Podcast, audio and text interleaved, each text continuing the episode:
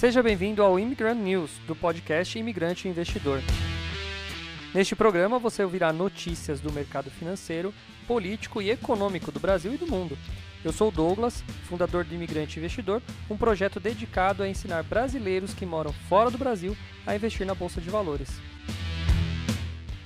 Se quiser saber mais sobre meu trabalho, me siga no investidorimigrante ou se inscreva no meu canal do YouTube, youtube.com.br imigrante investidor. Agora vamos às notícias de hoje. Opa! Voltou. Bom dia, bom dia. Então vamos começar de novo. Ei, live é assim, né?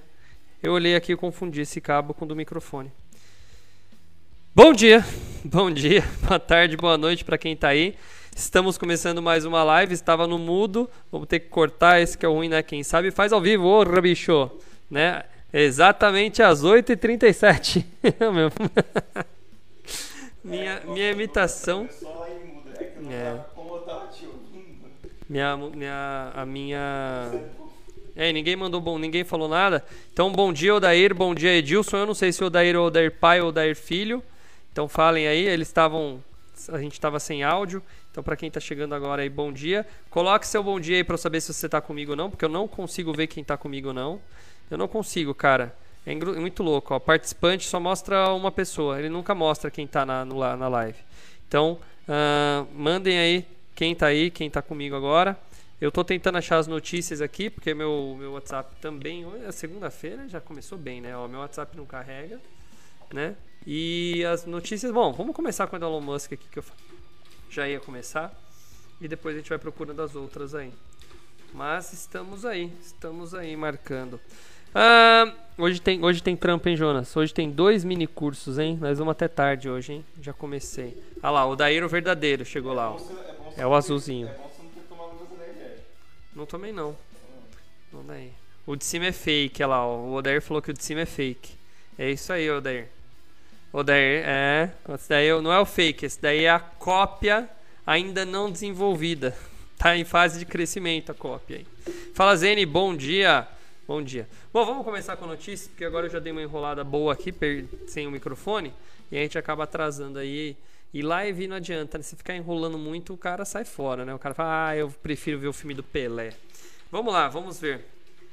Elon Musk, vamos começar com essa notícia. Bom, esse cara tá toda hora aqui, né? Então não preciso nem apresentar quem é o Elon Musk, né? O que, que ele fez? Ele desistiu de participar do conselho de administração do Twitter. Vamos ler o que está acontecendo. O bilionário Elon Musk não vai mais fazer parte do conselho de administração do Twitter, informou o CEO da empresa, Parag Agrawal. O executivo informou sobre a desistência de Musk em uma postagem na rede social. No texto, Agrawal explica que como membro do conselho, o bilionário poderia atuar em favor dos interesses da companhia e dos acionistas, e que por esse motivo a posição lhe foi oferecido um assento. Musk assumiria a função oficialmente no último sábado, porém naquele mesmo dia ele avisou que não faria parte do conselho. Acredito que foi para melhor. Nossos acionistas somam, somam e sempre vão somar valor, estando ou não no conselho de administração. Elon é o nosso maior acionista e seguirá aberto a somar valor, escreveu Agrawal. Teremos distrações pela frente, mas nossas metas e prioridades não mudaram. As decisões que tomamos e como as executamos estão em nossas mãos e, na, e não e na de mais ninguém. Vamos acabar com o barulho e permanecer focados no trabalho que estamos construindo.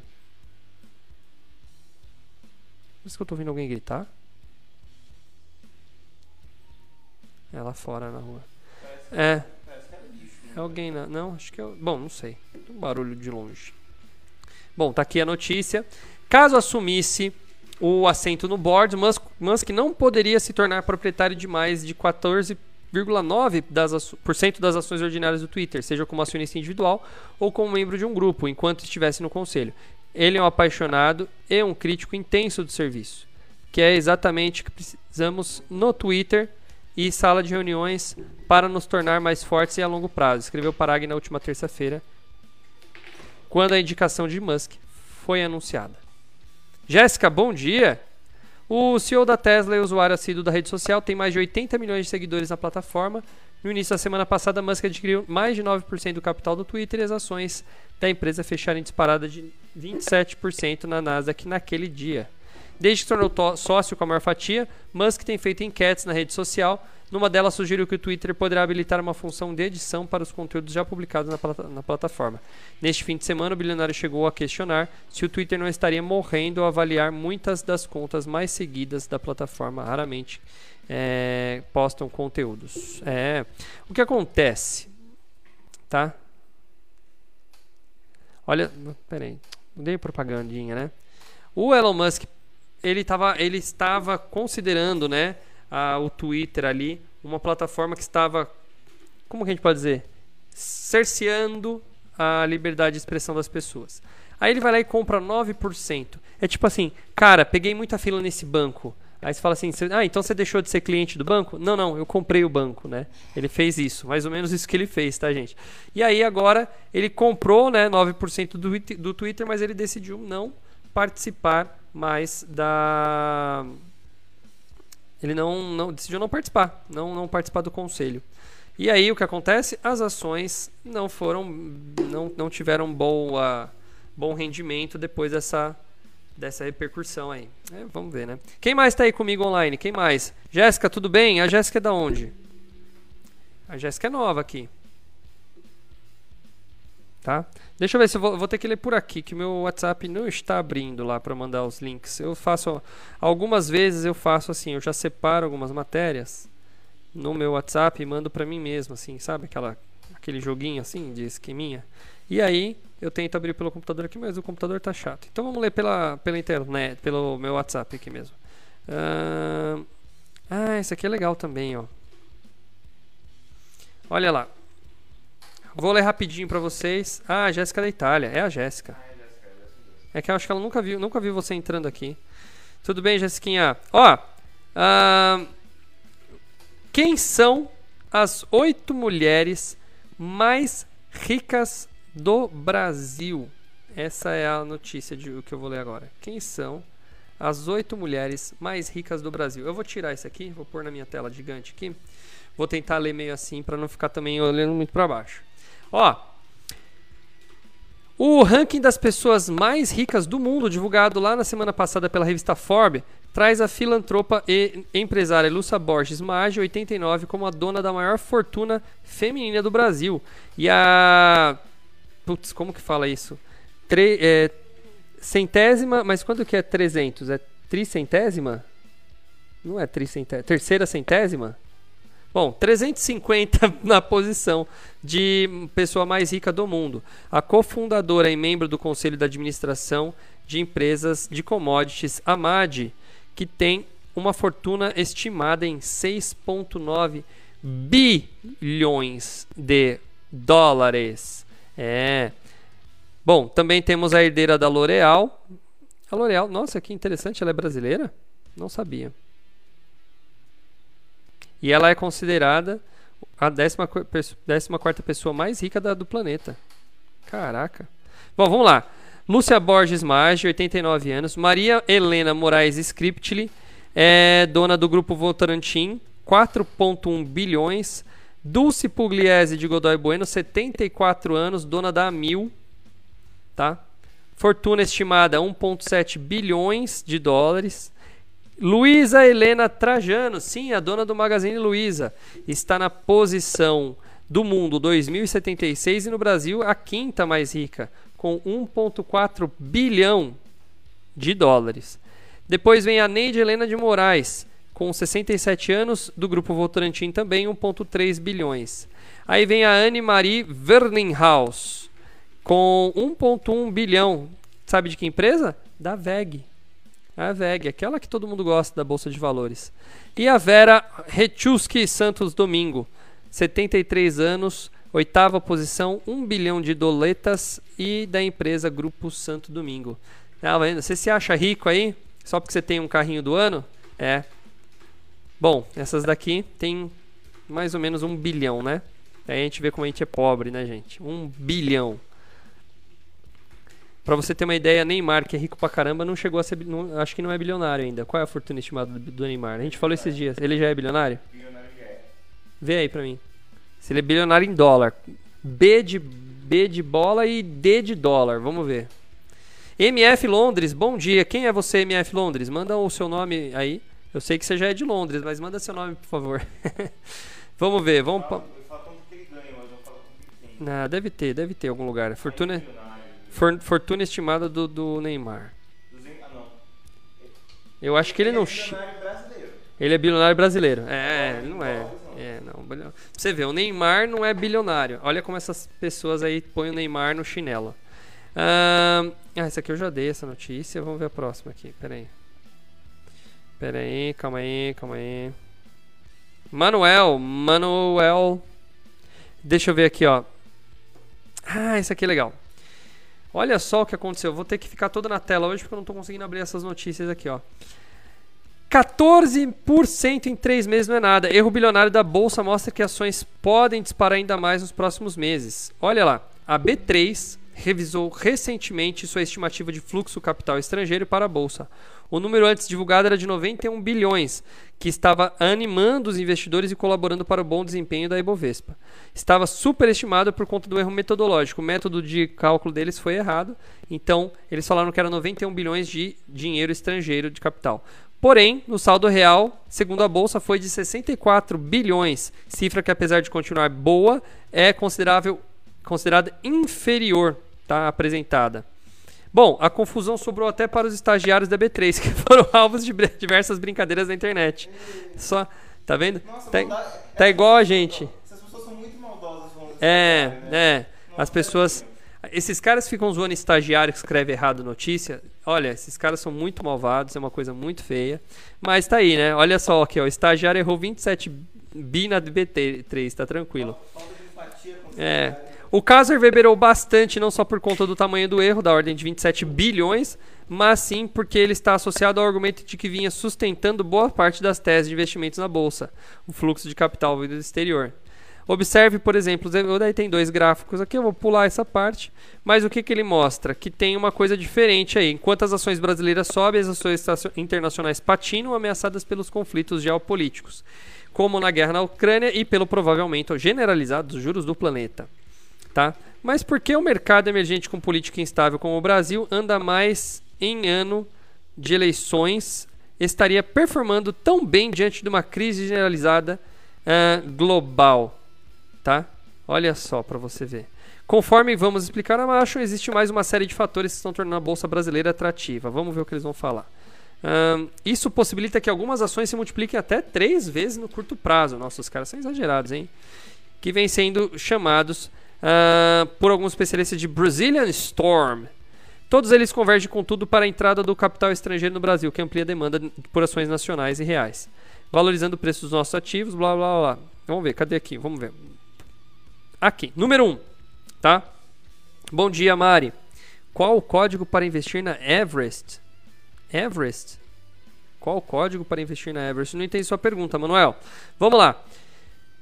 Motivo número 1. Um, apesar da diferença relevante, o fluxo segue consideravelmente grande. Os 64 bilhões representam 63% de tudo que veio para a bolsa em 2021. Se considerarmos a média do ano passado, o valor esperado para o primeiro trimestre seria de 25 bilhões, menos da metade do que aconteceu. Segundo motivo, pensava-se que a entrada de 91 bilhões fosse responsável, pela, eh, responsável direta pelo aumento de 14% na bolsa. Contudo, esse fenômeno ocorreu de fato com um fluxo cerca de 30% menor. Ou seja, a sensibilidade do Ibovespa ao capital estrangeiro está muito alta e os novos fluxos devem trazer bons resultados para as ações. Bolsa barata, ações brasileiras estão uma pechincha. O principal fator de atratividade da bolsa brasileira é, são os preços. As ações estão sendo negociadas muito abaixo do valor justo, considerando os resultados que entregam. No ano passado, a bolsa brasileira despencou, enquanto no exterior acontecia o contrário. Então, isso está trazendo pessoas para investir no Brasil. A bolsa brasileira é uma das poucas ilhas de valuation barato no mundo. Nossas ações estão com múltiplos muito inferiores à média histórica e aos seus pares internacionais, explica o analista Felipe Miranda. Não vou falar quem é esse cara porque. Bom, a afirmação não é à toa. A relação entre o PL da- do Ibovespa, que mede ações estão caras ou baratas, diante do resultado que geram para o acionista, sofreu uma grande queda desde o ano passado, saindo da casa de 20 para cerca de 6 vezes o que é, o, e sendo que a média é considerada 12% do PL. Para quem não sabe, PL é o índice preço-lucro, é um dos é um dos mais simples indicadores de valuation. É, é quando a gente pega, é mais ou menos, eu já expliquei isso aqui algumas vezes, mas assim, você vai numa padaria, você, você, sei lá, o Manuel, vou usar o nome aqui, né? Manuel, dono de padaria, né? Tem sempre chamando Manuel. O Manuel quer vender a padaria. E aí ele fala assim: "Olha, eu tô querendo vender a minha padaria". Primeira pergunta que você faz é: "Quanto que ela lucra?" E a segunda é: "Quanto que você está vendendo a padaria?" Então, se o cara está vendendo por 100 e a padaria lucra 10 por mês, o índice preço-lucro é de 10. Por quê? Porque eu estou comprando a padaria por 10 vezes o que ela dá de lucro. Ou seja, em 10, vamos supor que esses 10 sejam 10 meses também, em 10 meses eu consigo recuperar meu dinheiro de volta. Então, o PL, ele indica esse retorno, né? E aí, é, ver se a empresa está boa ou não, se ela está sendo barata ou não. Tem empresas que vão dar um retorno mais rápido, empresas vão dar um retorno mais, mais devagar e assim vai. Então é uma boa maneira de a gente medir o retorno das empresas através do PL, tá? Então, interessante essa notícia aqui. O Brasil está na moda, está chamando atenção, mesmo em ano de eleição. O Brasil está com bastante coisa legal e aí a gente tem várias oportunidades. Por isso que eu falo, a gente passou do melhor momento, né, Joninhas? Melhor momento é dezembro, cara. Dezembro tava uma delícia pra você comprar. Todo mundo morrendo de medo, a bolsa só assim, ó, pum, pum, pum. Eu falando, vamos comprar, vamos comprar, vamos comprar. Eu queria ter muito mais dinheiro para comprar em dezembro, tá? Muita gente que comprou em dezembro, muita gente terminou meu curso no finalzinho do ano passado, é, tá dando grana, né? Tá recebendo, pegou uma alta da bolsa, né? E quem fez em julho, quem fez em julho deve estar tá até agora me xingando. Mas é normal. Eu sempre falo para todo mundo, né? Olha, você entrou lá na alta da Bovespa, né? Se você entrou na alta e tá, agora está na baixa, é paciência. Ou reajuste, igual a gente ensina na técnica lá do nosso curso, né? Mas a ideia é essa, tá bom? Bom, deixa eu falar mais uma notícia aqui. Eu vou ter que ler também por aqui, né? Plataforma do Banco do Brasil oferta imóveis com até 85% de desconto. Aqui também é investimento, né? Investir em imóveis? O Banco do Brasil vai ofertar 3.100 imóveis para venda direta ou leilão durante o mês de abril, com descontos que chegam a 85%. Há ofertas com valores de, de 10 mil até 24 milhões em todo o país, predominantemente nos estados de Goiás, Paraíba e Piauí. Os imóveis estão disponíveis no site Seu Imóvel BB. Para saber mais sobre os imóveis em oferta, basta acessar o site e aplicar os filtros de acordo com o seu interesse, região, tipo de imóvel, valor e demais características.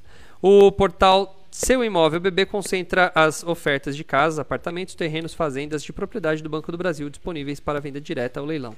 Toda negociação é feita de forma virtual por meio da Resale, PropTech fundada em 2015. A Resale é um outlet de imóveis que desenvolve soluções para gestão e venda de ativos que retornam ao mercado proveniente das instituições financeiras, grandes empresas ou governos. Por meio de suas plataformas, tanto essas instituições quanto o cliente final podem ter acesso a tecnologias de ponta que tornam o processo de compra mais venda de venda mais ágil e barato. Olha que legal. É assim, ó. Imóvel. Uma vez eu estava discutindo com uma aluna minha, tá? Faz muito tempo isso aí. E assim, era na época em que o Lula estava para se reeleger. Olha como faz tempo, hein? Na época que ele estava para se reeleger. Sim, 2007, por aí. Tá? E, e aí ela fanzaça na época dele. Eu votei no Lula na primeira, na primeira, na primeira eleição. Mas aí eu falei pra ela, falei, ah, não vou reeleger por causa de não sei o que, a gente acabou entrando numa discussão política. Aí ela falou assim, ah, mas ele tirou todo mundo da pobreza, muita gente tem mais casa, olha aí o Bolsa Família, Bolsa Família não, Minha Casa Minha Vida, né? Aí eu falei assim pra ela, né?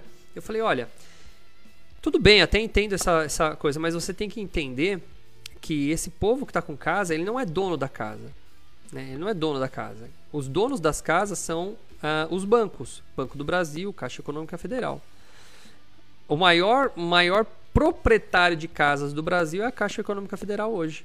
Todo mundo que tem um financiamento na Caixa não é dono da, do seu terreno, da sua casa, do apartamento.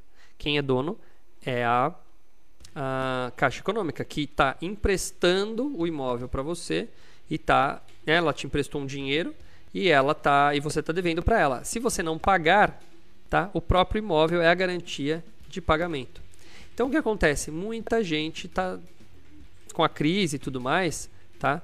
É, com a crise, eles estão dando calote nos bancos, eles não estão pagando. E aí o que acontece? o banco toma a casa de volta para ele e aí ele vai vender para outra pessoa. Então esses imóveis que estão no Banco do Brasil provavelmente são provenientes disso uh, e todo momento tem, toda hora tem. Para você ter uma ideia, eu vi uma notícia aqui da minha cidade dizendo que tinha 10, uh, 10 mil, não, 10 mil é muito. Agora não lembro, acho que era mil. Uh, mas tinha uma pancada de gente no CDHU. Gente, CDHU, CDHU é um plano de 20 anos atrás, cara. E a parcela é tipo 150 reais, tá? Mas estava com um índice de inadimplência gigantesco aqui na minha cidade, o CDHU, que foi feito há 20 anos atrás. Então está correndo risco, uma galera está correndo risco de perder o imóvel por não pagar aquela parcelinha básica do CDHU. Mas o que acontece? Aqui no Brasil, o Brasil é o país da impunidade, né? Então o que acontece? A gente tem eu, eu dei há pouco tempo atrás aquela notícia do, do hospital aqui que não está pagando aluguel. Eu sou dono do, do fundo imobiliário, eu tenho cotas do fundo imobiliário daquele, daquele hospital. E aí os caras, o juiz foi lá e deu causa para o hospital que é o caloteiro, né? E, e, engraçado que o hospital é da Reddor, que automaticamente na, na, semana seguinte postou recorde de lucro, né? Então olha que maluco. Então aqui o que acontece? Eu imagino, eu imagino a seguinte situação, tá? Eu não tô. É, é, é uma, uma suposição, não tô criticando porque eu não sei exatamente, eu só vi esse anúncio, essa, essa notícia. Mas eu imagino o seguinte: um cara vai lá e fala assim, ah, vixe, não paguei, faz três meses que eu não pago a taxa do CDHU. Aí o outro fala, sério? Mas ninguém veio te cobrar? Não, ninguém veio me cobrar. Ah, é? Aí o cara não paga também. Pô, faz seis meses que eu tô, não tô pagando a taxa do CDHU, não tô pagando meu, minha, minha parcela. É, ninguém veio te cobrar, não veio ninguém, veio, veio oficial de justiça vir pegar aqui. Não, não, não. Poxa, e aí o cara vai, vai fazendo isso. Aí o cara fica 10 anos sem pagar, achando que não vai dar nada. Só que uma hora vem, né? E agora veio. Então tem uma galera atrasada, uma galera atrasada que não paga faz anos. E aí a, o, o governo está querendo tomar de volta. Está querendo tomar de volta. Tá? Bom, deixa eu ler os comentários aqui. O Jonas falou: Sou português, moro em Londres. Como abrir conta no Banco do Brasil? Quero investir no Brasil. Olha, eu, ô Manuel, o que eu te recomendo aí nessa, nessa pergunta aí, te respondendo, é você investir através de ações, comprar a empresa brasileira, mas através de uma bolsa europeia. Tá? Para você abrir conta aqui no Brasil, você teria que ter ou algumas situações, ou você teria que estar residente aqui no Brasil, tá? Você teria que ter uma, como se fosse o CPF brasileiro aqui para poder investir pelo Brasil, por uma conta brasileira. Mas você consegue comprar no Brasil através de corretoras aí do, do, da Europa. Por exemplo, a Degiro é uma delas. Tá? Anota aí, D-E-G-I-R-O, Degiro. É uma, é uma corretora que ela dá essa assistência aí, ela tem, ela pode ser aberta em Portugal, você, ela é holandesa, mas você pode abrir mesmo morando em Portugal. E aí ela tem sim opções de ações brasileiras. Agora essa Everest que eu não conheço, eu não sei se isso é uma corretora, porque é ação. ação? Ah, mas é ação internacional. Deve ser isso, então. Mas a Everest, mas ela é ação de onde? Que empresa que é essa? É um BDR, né? Tem que ver que empresa que é. É. Você me fala para mim aí o que, que é essa Everest que você perguntou, porque tem a, muita gente confunde Everest com Evergrande, também que é aquela empresa chinesa, né? E tem a Everett, não, Everett é a cidade de Massachusetts, me veio na cabeça Everett, tá? Quem mais tá aí? Tem mais alguém que tá online? Tem mais alguém que tá online aí? Hoje o Rafinha não entrou, hoje a Luciana não entrou, a Débora não entrou, o Claudimar não entrou. Bastante gente deu cano hoje na live, hein? Eu vou dar bronca em todo mundo aí, hein? Mais alguém? Ah, então, ó. Ah, se você tem, ah, se você tem a, Degiro, você consegue comprar. E se você tem CPF brasileiro, você também consegue abrir uma conta. Abre uma Clear, por exemplo, Manuel. Faz o seguinte, ó. Você, eu vou estar tá na live hoje para você aí às 7 da noite, né? Ele está em Londres, 7 da noite. Tá? Ah, não, ele tá, ele tá em Londres, né? Ele não tá em Portugal, ele é português. Bom, enfim, eu vou ter uma live hoje às 7 da noite, Manuel. Se você quiser entrar, eu vou. Manda, manda mensagem pra gente no. Ó, se você clicar na descrição do canal, tem lá um enderecinho lá para falar direto com a gente. Aí o Jonas te manda o acesso da aula hoje, é uma aula fechada, se você, mas você está convidado a participar, tá? Hoje é 7 horas da noite. Aí você entra lá no grupinho de WhatsApp que vai receber o link. E aí, cara, eu consigo conversar você com você face to face, porque daí você é, é o Zoom e aí você abre sua câmera, seu microfone e eu, eu consigo entender o que você está perguntando, tá? E te dou essa, essa dica aí de como abrir conta aqui, como fazer. Se você tem CPF, teoricamente você consegue, tá? Abrir sim, tá bom? Então é, hoje, 7 horas da noite, no seu horário, a gente vai ter essa live, mas não é uma live aberta no YouTube igual essa daqui, não. Vai ser uma live, uma aula fechada, tá bom? Quem mais está aí comigo? Acho que mais ninguém. Eu vou, vou encerrar por hoje as notícias. Hoje foi bem tranquilão, né? Hoje não tem nada. Segunda-feira sempre assim, né, Jonas? Umas notícias mais, mais requentadas, é, umas notícias mornas, assim. Ninguém matou ninguém, né? Ninguém deu tapa na cara de ninguém, ninguém falou da, da, das mulheres ucranianas. Aí a gente vai perdendo as notícias, né, que são interessantes aqui, as fofocas para contar. Mas tá bom. Bolsa já abriu? Não, ainda não. Então vamos finalizar por aqui. Ô, Manuel, entendeu? Então dá um ok só para ver se você entendeu. Ele deve estar tá com um mega de um, de um delay, né? Por isso que eu vejo que ele demora para responder, tá? Mas tá aí. Uh, bom, qualquer coisa também você me acha no Instagram, você me acha no, no, nas redes sociais todas aí. Qualquer uma você consegue achar. Tá bom? Uh, mais alguma coisa, Jonas? Não, né? Então vamos finalizar por aqui. Gente, muito obrigado pela participação de vocês. Espero que tenham uma ótima semana, uma boa segunda-feira também. Sete horas de Londres, do seu horário, do seu horário. Sete horas de Londres, tá? E nos vemos amanhã neste mesmo horário, neste mesmo canal. Valeu, galera. Um abraço para vocês.